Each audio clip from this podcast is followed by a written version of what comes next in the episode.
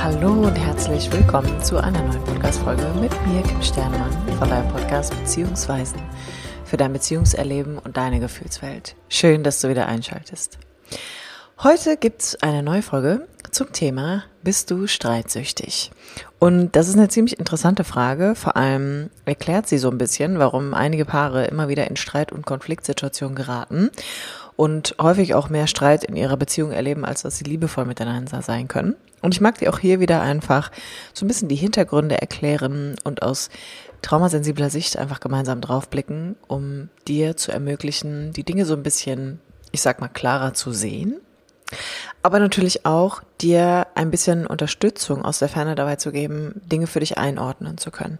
Denn das ist immer das, was wir auch ähm, durch ein Coaching wollen, wenn wir uns Unterstützung suchen, dass wir natürlich wieder die Möglichkeit bekommen, Dinge für uns einordnen zu können und wahrzunehmen, okay, wo gehört das eigentlich hin, was fühle ich in mir und wie kann ich mich darauf beziehen, also einen neuen Umgang letztendlich erlernen.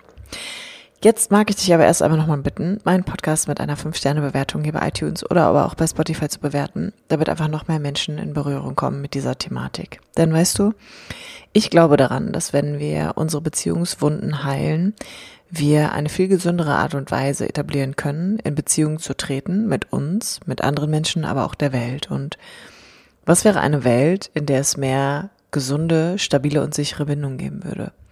Ich glaube, in Summe wäre das eine heilsamere Welt. Deswegen erst einmal vielen lieben Dank an dich, wenn du mir hier eine Wertung dalässt. Jetzt aber viel Spaß mit der heutigen Podcast-Folge. Bist du streitsüchtig? Das ist erstmal eine Frage, die vielleicht bei dem einen oder anderen so ein bisschen Stirnrunzeln verursacht, wo man denkt so, hä? Hm, wie süchtig? Kann man streitsüchtig sein? Nein, wir haben einfach nur permanent 12.000 Probleme, die immer wieder auftauchen. Und ich mag dir hier erklären, warum ich dieses Wort ganz bewusst gewählt habe. Denn das hat sehr, sehr viel, zum einen mit deinem Zustand deines Nervensystems zu tun und zum zweiten tatsächlich damit, wie du gelernt hast, mit Gefühlen und Emotionen wie Wut, Aggression, Zorn, aber auch Verzweiflung und Hilflosigkeit umzugehen. Und das alles hat wie immer seine Hintergründe. Nichts passiert einfach so. Und jetzt könnte man natürlich auch hingehen und sagen, wir passen einfach nicht zusammen, wir streiten uns permanent, wir müssen irgendwie Konfliktmanagement lernen oder sonstige Dinge. Aber ich mag hier wirklich mal vorweggreifen. Normalerweise ist Streit etwas, was in eine gesunde Beziehung überhaupt nicht reingehört. Und damals habe ich irgendwie immer noch gedacht, hm, könnte ja auch lebendig sein und Auseinandersetzungen sind wichtig. Aber ich meine wirklich, wenn es hier permanent um Konflikte geht und um Streitigkeiten, um ein Lautwerden miteinander, um ein Ausagieren, im Kontakt, dass das etwas ist, was einfach in keine Beziehung gehört. Das ist etwas, was sehr verletzend sein kann, was eine Form von Retraumatisierung darstellen kann und was einfach nicht gesund ist, sondern es hat immer was damit zu tun, wie beide Menschen sich letztendlich auf einen Trigger beziehen.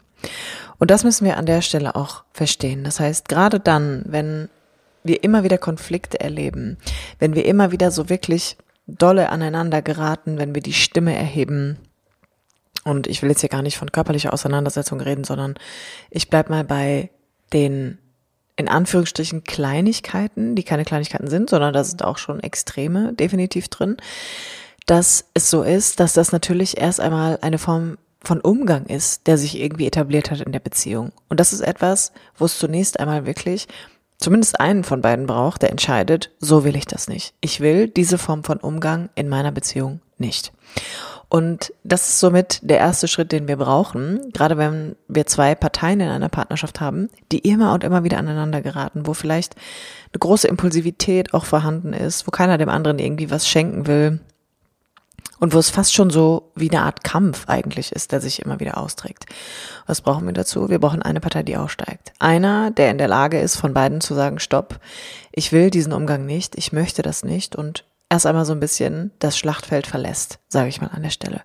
Und dann brauchen wir natürlich, wie bei allen Themen, wenn es um die Beziehung geht, tatsächlich ein bisschen Wissen. Also wir brauchen so ein paar Hintergrundinformationen, warum, weshalb sich das immer wieder so ereignet und was wir letztendlich tun können, um das natürlich zu verändern oder zu besänftigen. Bei Paaren, die permanent in Konflikte geraten, wo es immer wieder um Streitigkeiten geht, kann man zum einen einmal Folgendes festhalten. Da sind zwei Menschen, die sich auf einen Trigger beziehen, indem sie so ein bisschen mit Kampf agieren. Das heißt, indem sie offen in einen Konflikt hineingehen. Und das hat seine Hintergründe. Denn ich mag dir mal Folgendes erklären. Wenn Menschen einen Trigger erleben, dann haben wir verschiedene Möglichkeiten darauf zu reagieren, also damit umzugehen. Einer davon ist, ich ziehe so ein bisschen in den Krieg, ich gehe in den Kampf. Eine andere Möglichkeit ist, zu flüchten. Das heißt, ich gehe entweder in den inneren Rückzug oder aber in die komplette Vermeidung. Der dritte Punkt ist, ich gehe so ein bisschen in die Erstarrung oder aber auch in das Anschmiegen. Das heißt, ich versuche irgendwie mein Gegenüber zu besänftigen oder aber auch friere so ein bisschen ein in der Situation, weil es mich einfach komplett beängstigt. Und bei Paaren, die viele Streitigkeiten erleben, reden wir von zwei Partnern, die ersteres wählen. Und das ist nicht willkürlich, sondern wenn ich das Gefühl habe, ich muss hier immer kämpfen, ich muss immer vielleicht auch in die Rechtfertigung gehen, es gibt immer nur Vorwürfe, wir drehen uns permanent im Kreis und beschmeißen uns ja wirklich nicht mit Ruhm an dieser Stelle, dann hat das sehr, sehr viel damit zu tun, wie ich zum einen in der Kindheit erlebt habe, wie meine Eltern Konflikte ausgetragen haben. Also bin ich in einem Umfeld aufgewachsen, was sehr konfliktlastig war, wo es viele Streitigkeiten gab, wo ich immer wieder gemerkt habe, Mama und Papa, die gehen immer so gegeneinander. Oder aber auch einer von beiden ist immer derjenige, der so ein bisschen das Feuer entfacht. Und das ist etwas, was sehr bedrohlich ist für ein Kind. Der Mechanismus, den ich an der Stelle entwickeln kann, ist entweder, dass ich hier komplett in den Rückzug gehe. Das heißt, es ist so bedrohlich für mich und für Kinder ist schon laut werden eine Form von Machtmissbrauch und Gewalt, die wir erleben können. Oder aber ich habe so den Impuls, meine Eltern irgendwie retten zu wollen. Das heißt, ich denke, ich muss immer dazwischen gehen. Ich muss irgendwie wieder dafür sorgen, dass Frieden hergestellt wird dass ich das hier schlichten kann, dass die Leute sich beruhigen. Und das kann manchmal dazu führen, dass ich dann als Kind denke, ich muss mich nur genauso laut verhalten, ich muss mich nur genauso anstrengen, um einfach irgendwie dazwischen gehen zu können.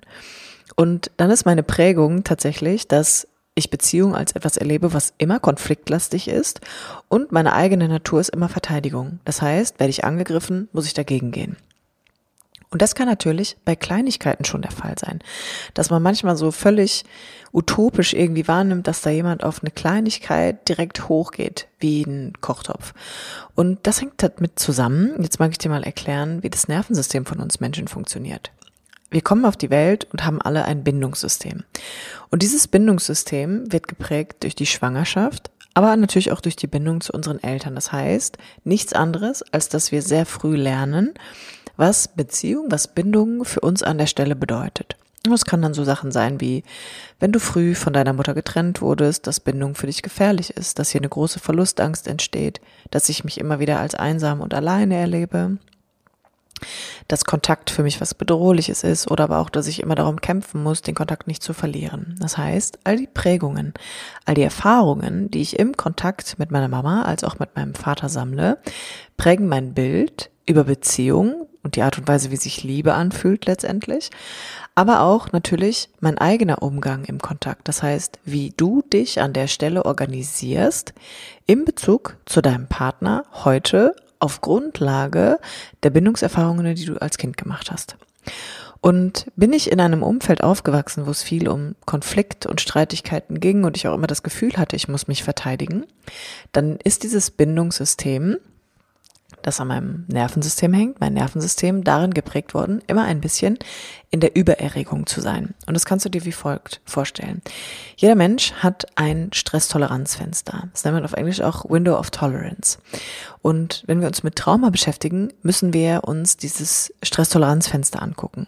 Denn es ist so, dass das Stresstoleranzfenster quasi wie einen Rahmen symbolisiert, in dem wir auf Irritationen reagieren. Das heißt, ne, etwas passiert uns und innerhalb dieses Fensters, wenn ich mich darin bewege, dann bedeutet das, dass ich entspannt bin, dass ich reguliert bin das heißt nichts anderes, als dass ich mich sicher fühle.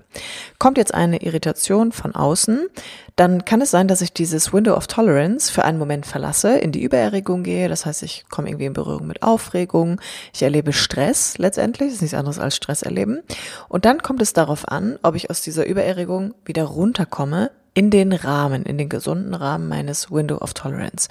Weil in diesem Fenster ist es so, dass die Breite dieses Fensters, könnte man sagen, eigentlich nur anzeigt, wie gut ich gelernt habe, mit Irritationen umzugehen und dass ich in der Lage bin, von dieser Übererregung wieder zurück in eine Regulation zu finden. Und wenn wir von Trauma sprechen, dann ist es so, dass dieses Window of Tolerance bei allen Menschen unterschiedlich groß ist. Das heißt, wie schnell ich letztendlich auf Stress reagiere mit Überforderung, Anspannung, Angst, Nervosität. Also, dass ich in so eine innere Aktivierung komme. Und es ist unterschiedlich groß aufgrund der Erfahrungen, die wir gemacht haben. Das heißt, je größer und je extremer die Traumaerfahrung war, die du gemacht hast als Kind, desto kleiner ist dein Window of Tolerance. Das heißt, desto schlechter kannst du eigentlich mit Stress umgehen und desto schneller aktivieren dich Irritationen von außen oder aber auch Stressoren, die auf dich einwirken je weniger Trauma ich erlebt habe, desto größer ist dieses Window of Tolerance. Und Fakt ist eigentlich, wir können dieses Window of Tolerance erweitern. Das bedeutet, die Art und Weise, wie wir mit Irritation umgehen und auch mit Stress, können wir erweitern, indem wir mehr emotionale Kapazität erlangen. Das bedeutet, dass ich einen gesünderen Umgang erlerne mit meinen eigenen Gefühlen und meiner Innenwelt. Und das bedeutet gleichzeitig, je größer mein Window of Tolerance ist, desto weniger bringe ich eigentlich eine Konflikt- und Streitbereitschaft auch mit.